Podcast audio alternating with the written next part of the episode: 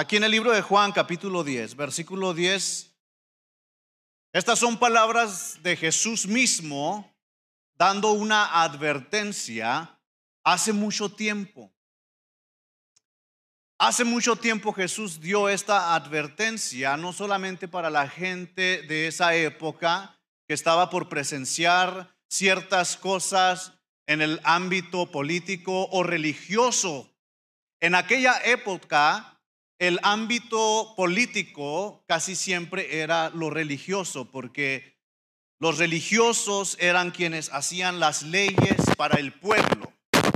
Pero Dios en su sabiduría nos da esta advertencia por medio de su Hijo Jesucristo, porque sabía que la íbamos a necesitar también el día de hoy. Y Jesús mismo en este capítulo, ahorita lo vamos a repasar todo, hablando con sus discípulos les dijo que el ladrón no viene sino para hurtar, para matar y destruir. Después continúa diciendo, yo he venido para que tengan vida y para que la tengan en abundancia.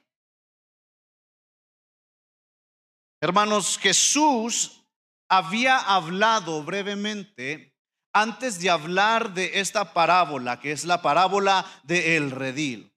Jesús había hablado brevemente acerca de la luz y las tinieblas. ¿Cuántos se acuerdan cuando hablé acerca de la luz y las tinieblas? ¿Se acuerdan que hablamos acerca del libro de Isaías, en donde dice, resplandece porque ha venido tu luz?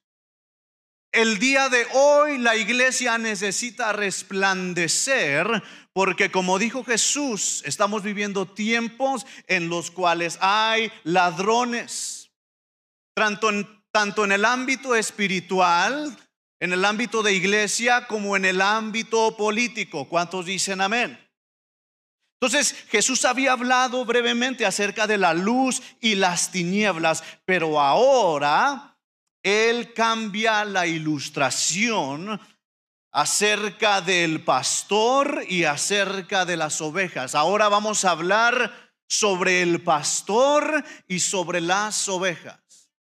Para que usted y yo podamos ser luz en las tinieblas, para que usted y yo podamos ser luz en este mundo, necesitamos ser, diga conmigo, ovejas. Necesitamos ser ovejas no de los políticos ni de los religiosos. Necesitamos ser ovejas de Dios. ¿Cuántos dicen amén? Necesitamos ser seguidores de Dios y no del hombre. ¿Cuántos dicen amén? Entonces Jesús ahora cambia la ilustración para hablar acerca de usted y yo. ¿Por qué?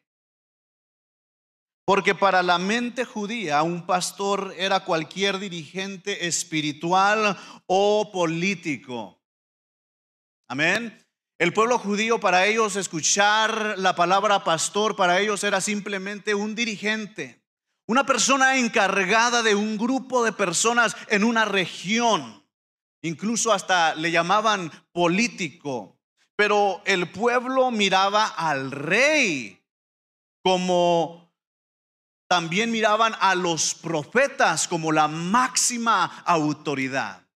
El día de hoy mira al presidente o al senador o a los congresistas, a los jueces como su máxima autoridad y consejo que a su pastor de la iglesia local. Pero Jesús, después de hablar acerca de la parábola de la luz y las tinieblas, él vio que era necesario hablarle a los judíos acerca de lo que es un pastor, acerca de lo que es ser luz. ¿Cuántos dicen amén? Entonces la palabra del Señor en el libro de Juan capítulo 10, versículo 1, Jesús empezó diciendo, de cierto, de cierto os digo que el que no entra por la puerta en el redil de las ovejas, sino que sube por otra parte, ese es, diga conmigo, ladrón y salteador. Mas el que entra por la puerta el pastor de las ovejas es, a su nombre. Amado hermano, no hace mucho presenciamos ladrones, presenciamos un usurpador en el pueblo de Dios, un usurpador en la iglesia de Dios a nivel mundial.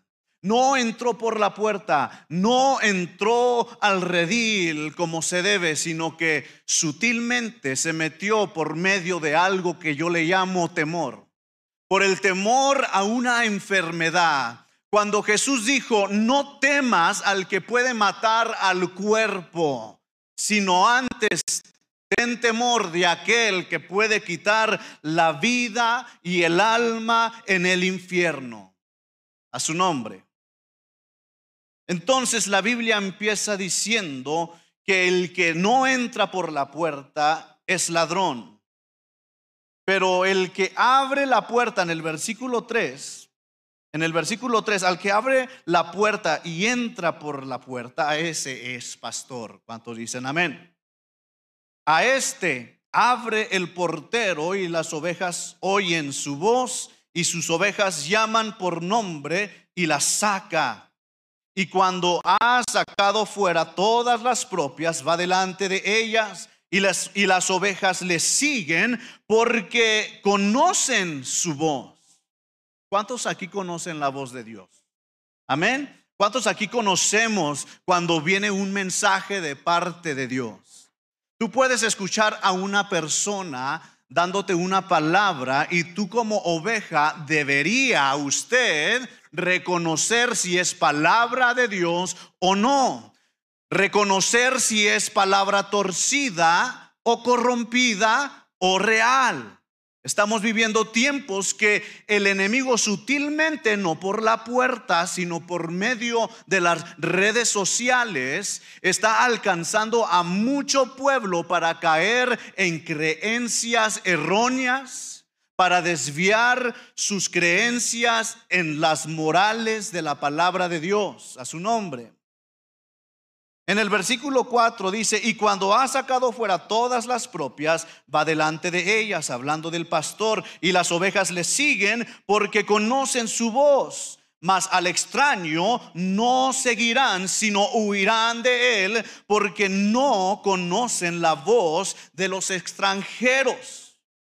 Por eso usted y yo como hijos necesitamos analizar nuestra vida, porque particularmente hay división entre las ovejas de Dios y las ovejas que, siguen y escuchan las voces de cualquiera. Amén. Entonces dice en el versículo 5, más al extraño no seguirán, sino huirán de él, porque no conocen la voz de los extraños. Espero que usted y yo no salgamos presurosos a hacer algo que alguna voz extraña, por más bíblica que se escuche, vayamos a hacer. Yo pienso que cada uno de nosotros en este lugar ya hemos llegado al nivel de reconocer la voz de Dios a través de sus siervos, a su nombre. Esta alegoría les dijo Jesús, pero ellos no entendieron. Cuando Jesús les empieza a hablar acerca del ladrón y del pastor, que el ladrón entra por, por, se trepa por las paredes, pero el pastor entra por la puerta, no le entendían lo que decían, pero en el versículo 7 volvió pues Jesús a decirles, de cierto, de cierto os digo, yo soy la puerta de las ovejas. Jesús describiéndose a sí mismo como la puerta de las ovejas, la puerta para usted y la puerta para mí. Cuando usted dice que se abran las puertas, usted debe de siempre pensar, yo quiero cruzar por la puerta que es Jesús. Dijo, yo soy la puerta de las ovejas. Todos los que antes de mí vinieron, ladrones son y salteadores pero no los oyeron las ovejas. Yo soy la puerta. El que por mí entrare será salvo y entrará y saldrá y hallará pastos. No sé si se acuerda cuando les, les hice una exhortación el domingo, pero mencioné una cosa muy importante el domingo que celebramos el Día del Pastor. Yo les animaba a la gente que sean fieles en sus iglesias. Y si andan buscando iglesia o andan visitando diferentes iglesias cada ratito, que ustedes se sometan en un lugar. Porque usted no va a agarrar pastos verdes en otro lugar, sino en el lugar en donde Dios le ha puesto. Amado hermano, cuando nosotros nomás andamos así, de chapulines, estamos expuestos. Cuando nosotros andamos como chivitos, brincones de, de redil a redil, nos exponemos de caer en garras de la mentira, de el engaño, especialmente ahora. Pero Jesús dice, yo soy la puerta. El que por mí entrare será salvo y entrará y saldrá y hallará pastos. Entonces continúa diciendo en el versículo que leímos al principio, el ladrón no viene sino para hurtar y matar y destruir. Yo he venido para que tengan vida y para que la tengan en abundancia. Cuando usted es fiel a Dios en su lugar, cuando usted le es fiel a su iglesia local, yo te puedo asegurar que Dios te va a bendecir.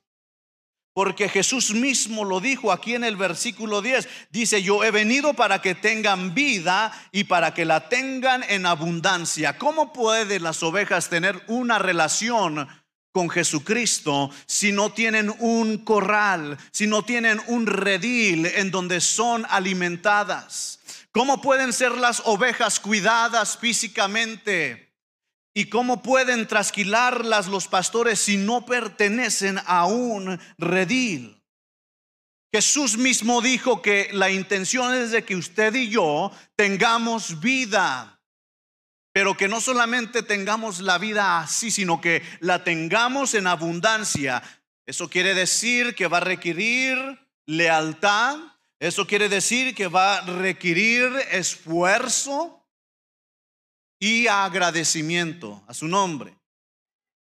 El domingo cuando hablé brevemente con ustedes antes de, darle lugar a nuestra pastora, yo les comenté acerca de cómo pueden las ovejas, cómo pueden los miembros de la congregación mostrar que aman y apoyan a sus pastores, simplemente estando aquí simplemente haciendo el esfuerzo de estar en la casa. Y les había comentado acerca de cómo comparamos el oficio de un pastor a el oficio de un psicólogo o psiquiatra que estudia, que va a la escuela, invierte tiempo y esfuerzo en estudiar, en analizar los consejos que va a dar, los casos que va a ver.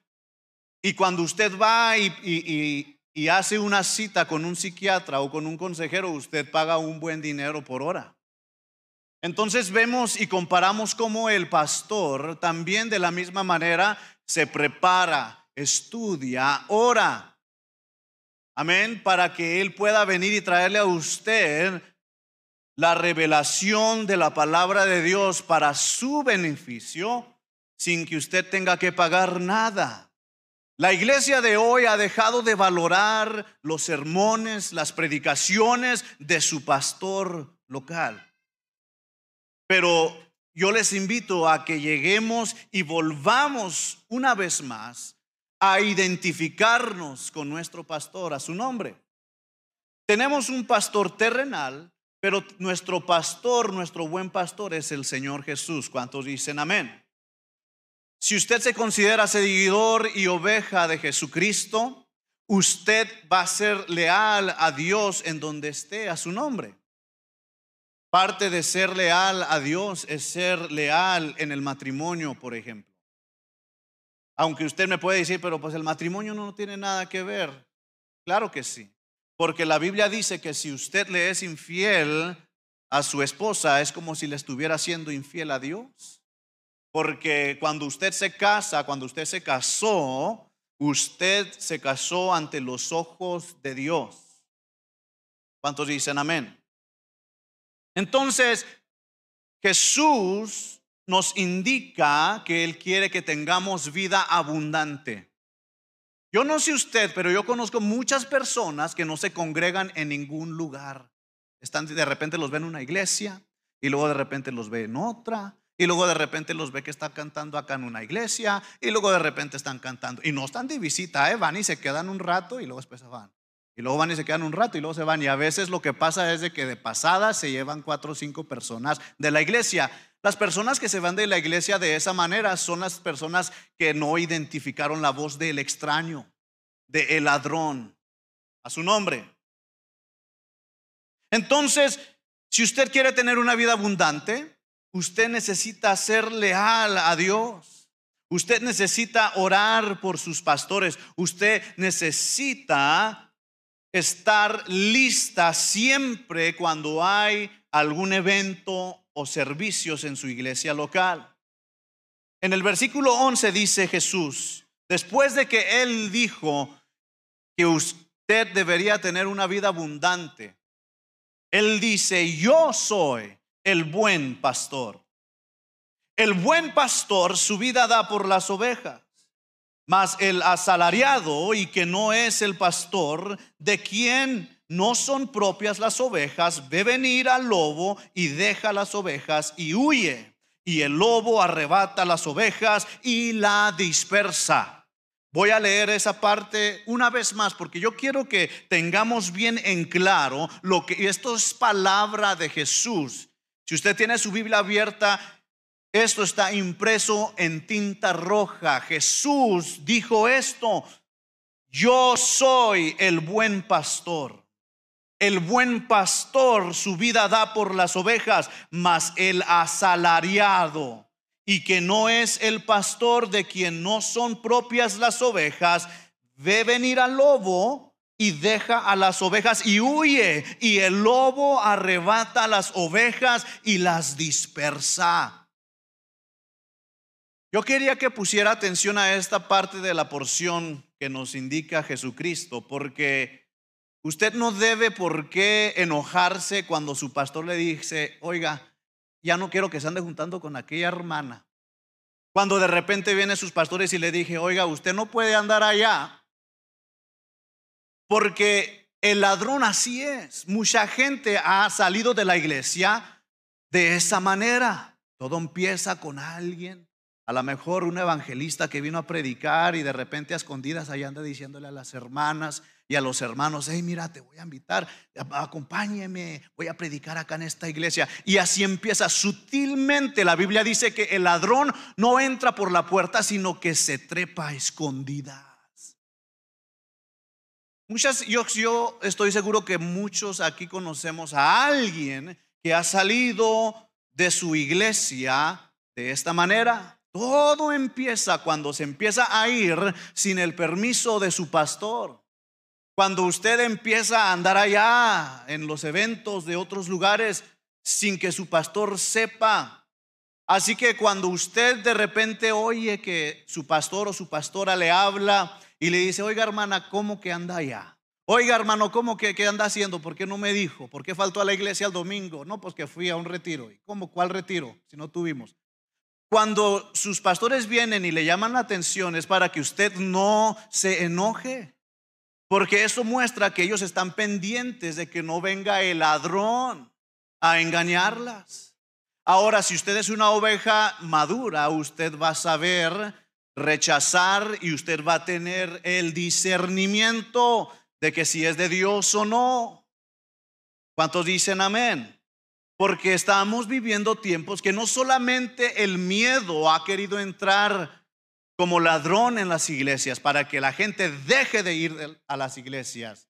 Porque se juntan con hermanitos que ya se acostumbraron al online.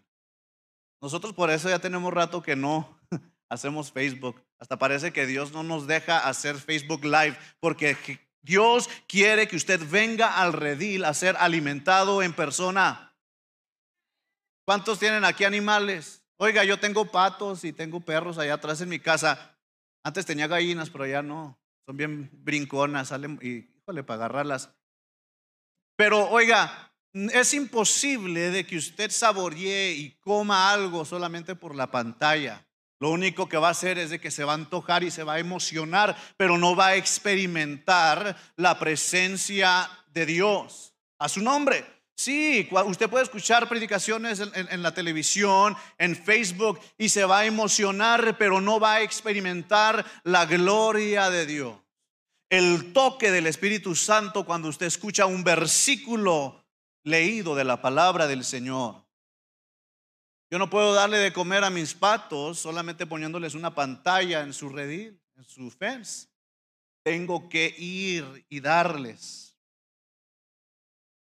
El versículo 12 dice, le, le, categoriza como el asalariado.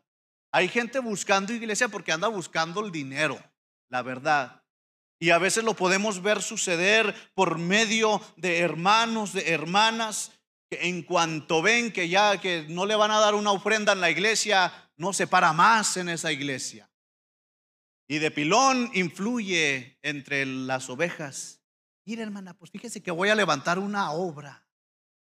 ¿Qué le parece si me acompaña? Dice más el asalariado y que no es el pastor de quien no son, son propias las ovejas, ve venir al lobo y las deja y las ovejas huye y el lobo arrebata las ovejas y las dispersa.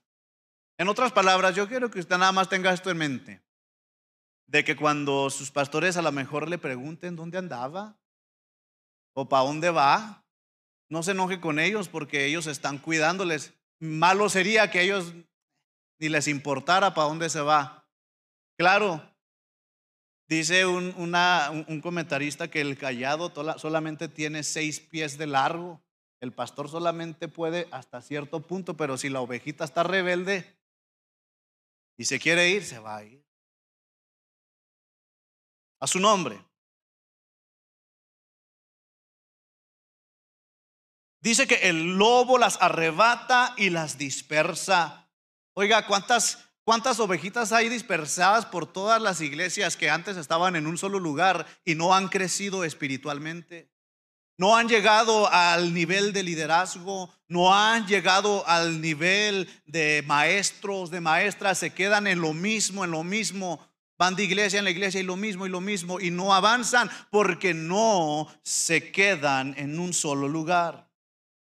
En el versículo 13 dice, así que el asalariado huye, porque es asalariado y no le importan las ovejas. Pero en el versículo 14 él dice, yo soy el buen pastor y conozco mis ovejas. Y las mías me conocen. ¿Cuántos aquí conocen a su Señor? ¿Cuántos aquí conocen la voz de Dios? ¿Cuántos de nosotros de veras podemos distinguir cuando una palabra viene de Dios o cuando viene de un lobo? Porque déjeme recordarle, como en las historietas antiguas de los tres cochinitos o de la caperucita roja, el lobo se vestía de oveja. ¿Cuántos de nosotros hemos podido identificar de repente en nuestra vida a un lobo dentro de la iglesia? A un lobo vestido de oveja que viene y sí se está en la iglesia un tiempo y hace amigos. Y entonces se hace amigo de usted y de pronto pues fíjate que un primo empezó un culto allá. Vamos a la célula allá. Y entonces la ovejita va. Jesús dijo, yo soy el buen pastor y conozco mis ovejas.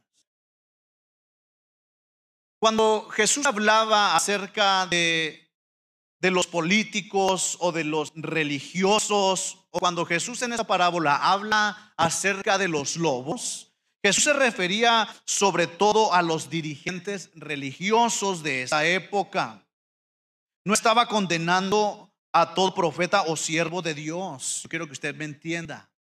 Porque hay gente que se le ha metido en su cabeza que todos los pastores son asalariados, que todos los pastores agarran una, una, feria, como dicen, que se roban los diezmos y las ofrendas. ¿Qué les dije el domingo? Hay gente que nomás lo tienen en su cabeza. Esas personas no son ovejas de Dios porque no conocen la voz de Dios. ¿Cuántos dicen amén? Jesús se refería a los religiosos de esa época. Quedó claro que Jesús no estaba condenando parejo a todos los profetas o a todos los siervos de Dios que habían ministrado antes de él. Amén.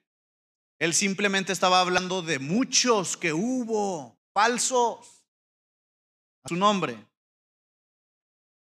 No eran verdaderos pastores ni tenían la aprobación de Dios para su ministerio. No amaban las ovejas, sino que las explotaban y las maltrataban. La excomunión del mendigo era un buen ejemplo de lo que los ladrones y salteadores podían hacer.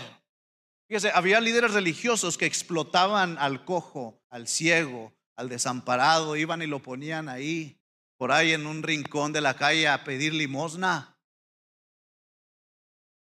Y si usted conoce la historia de la iglesia, usted vio cómo se fue formando y fue entrando, creo han escuchado hablar de, por ejemplo, indulgencias y todo eso que empezó a salir y no fue hasta que hubo un grupo de ovejas que empezaron a decir, oye, esto es extraño, esto no es voz de mi pastor, esto no es algo que viene de Dios, a su nombre. Hermanos, necesitamos pedirle al Señor que nos dé sabiduría Necesitamos pedir al Señor que nos dé discernimiento porque hay muchas predicaciones en el Internet que están diseñadas para que usted se desvíe de su propósito.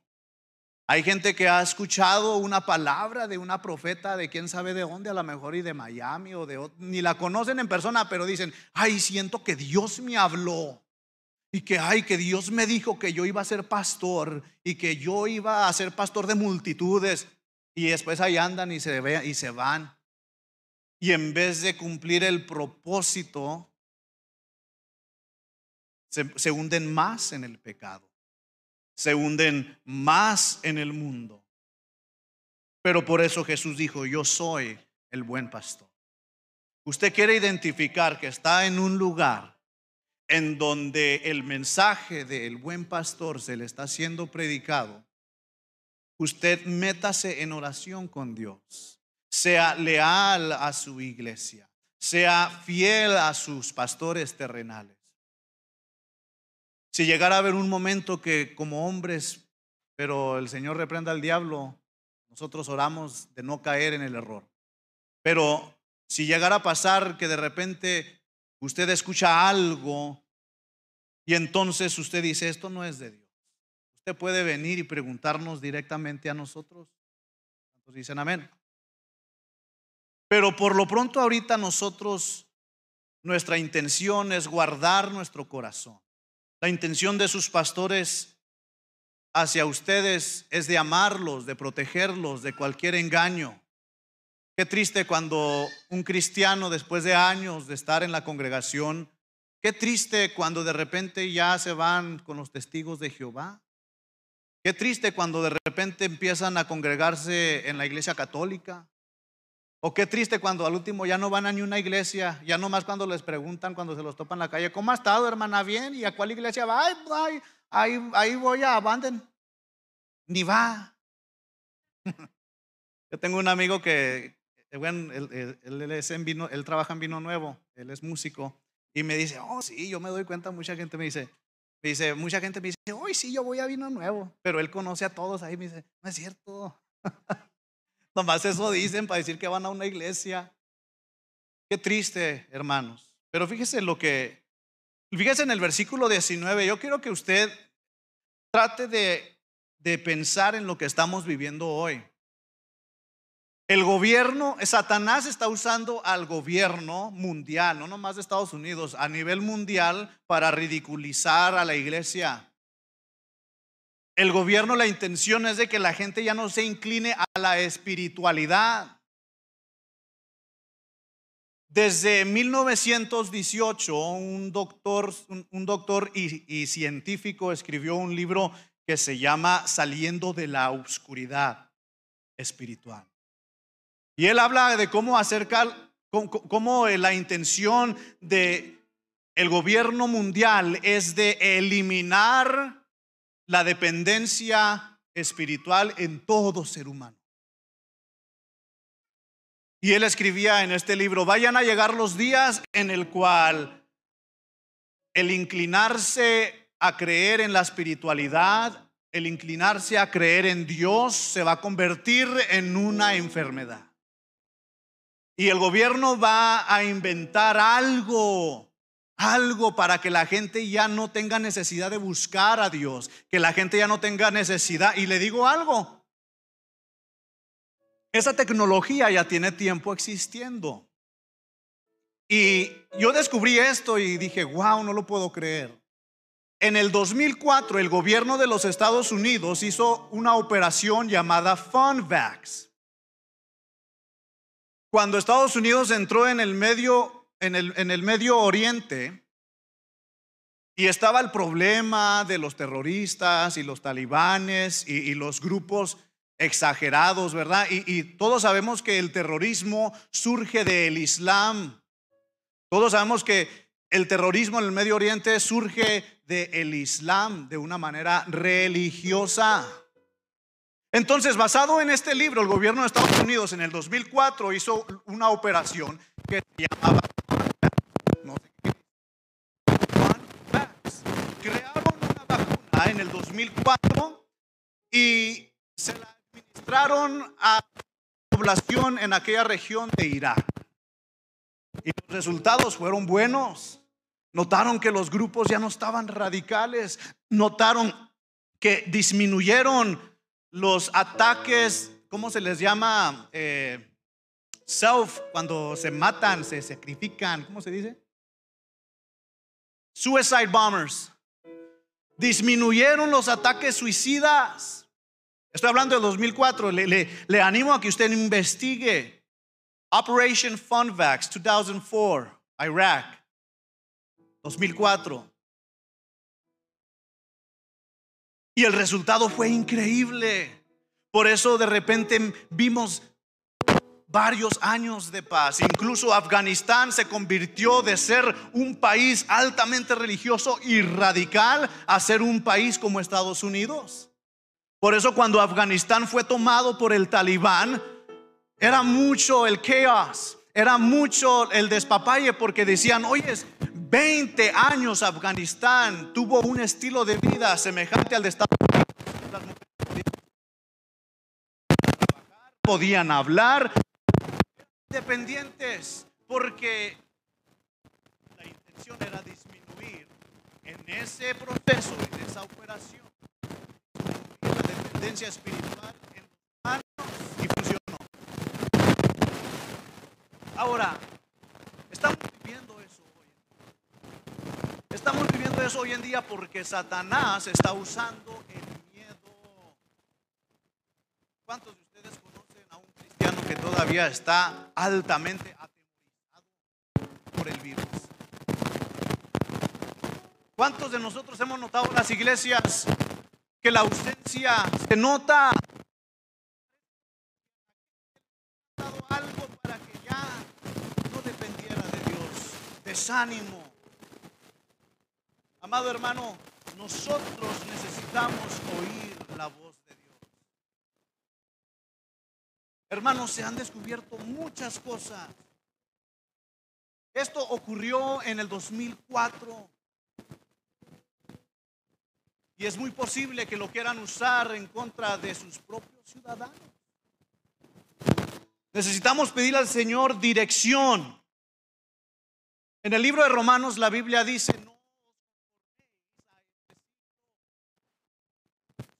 ser renovados para cual sea la buena voluntad de Dios. Amado hermano, el enemigo ha estado trabajando por medio del temor y el desánimo para que la humanidad deje de inclinarse a Dios. Qué casualidad que de acercarse más a Dios se esté alejando, qué triste.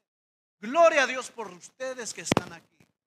Y a pesar de las luchas y las pruebas ustedes están firmes. Ustedes vienen aquí y ustedes batalla. Pero qué tristeza de aquellos que escuchan voces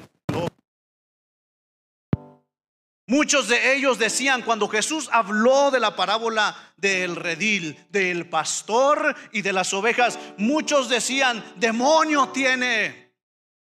El gobierno de los Estados Unidos abiertamente ya dice, los cristianos son unos demonios, los cristianos son terroristas.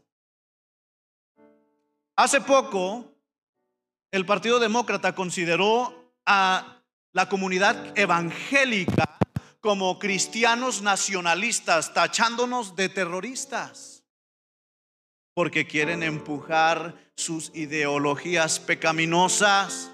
Estamos viviendo tiempos de Daniel, estamos viviendo tiempos que estamos siendo reinados por Babilonia. Muchos decían, demonio tiene de Jesús. ¿Qué le hace pensar que cuando nos escuchen predicar a nosotros no digan, demonio tiene ese pastor de senda de alabanza que predica de tal forma? Si de Jesús lo decían, ¿qué nos preocuparemos nosotros que digan de nosotros? Al contrario, preocupémonos si el mundo nos ama. Preocupémonos si el mundo de repente les llama la atención nuestra iglesia, no por la palabra que se predica, sino por la ideología que es recibida y aceptada. Muchos decían, demonio tiene y está fuera de sí. ¿Por qué lo oyen? Muchos congresistas y políticos de nuestro gobierno abiertamente ya dicen, ¿por qué escuchan las enseñanzas de los cristianos? ¿Por qué las escuchan? Miren lo que pasó. Un muchacho fue y balació un grupo de mujeres en un spa y era cristiano, era bautista. Uy, eso es evidencia que los cristianos son, son peligrosos. Versículo 21, pero otros decían,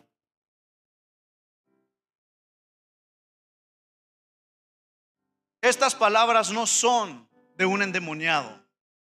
¿Puede acaso el demonio abrir los ojos de los ciegos. Y yo en este día yo podría decir, ¿puede acaso la palabra de Dios, no puede acaso el poder de Dios cambiar el rumbo de la vida de un borracho? ¿Que no puede acaso el poder de Dios cambiar el rumbo de la vida de un drogadito? ¿Que no acaso puede el poder de Dios cambiar la vida de muchos homosexuales? Que muchos testimonios hay. Lesbianismo, desforia transexual. Pero le aseguro que vienen los tiempos, hermano, que nuestro propio gobierno va a empezar a señalar a las ovejas. Prepárese. Los tiempos ya están aquí. A su nombre. ¿Puede acaso el demonio abrir los ojos de los ciegos? Muchos cristianos se han adormecido porque escucharon una voz ajena, porque empezaron a, recibir mucha información científica y médica y empezaron a asustarse y dependen más de la ciencia que de Dios. La ciencia no es mala, lo malo es cuando tú reemplazas tu fe, lo malo es cuando tú cambias tu fe. Dejas de creer en Dios por creer en la ciencia y en la medicina. Pero qué bonito es cuando tu fe no es tocada. Amado hermano, Jesús es nuestro buen pastor. Yo le voy a invitar a que nos pongamos de pie en esta noche y meditemos en lo que Dios nos quiere hablar hoy. ¿Qué es lo que Dios quiso decirme a mí, a mi vida hoy? Necesitamos cuidar porque estamos viviendo esta época de flojera espiritual. Y déjeme decirle, esto es espiritual. Desde que empezó la pandemia, yo dije, esto es guerra espiritual, esto es guerra espiritual. Permanezcamos firmes. Usted está cansado, de repente se siente aburrido. Usted venga a la iglesia. Usted venga a buscar a Dios. No escuche las voces del ladrón. Usted venga al pie de la cruz.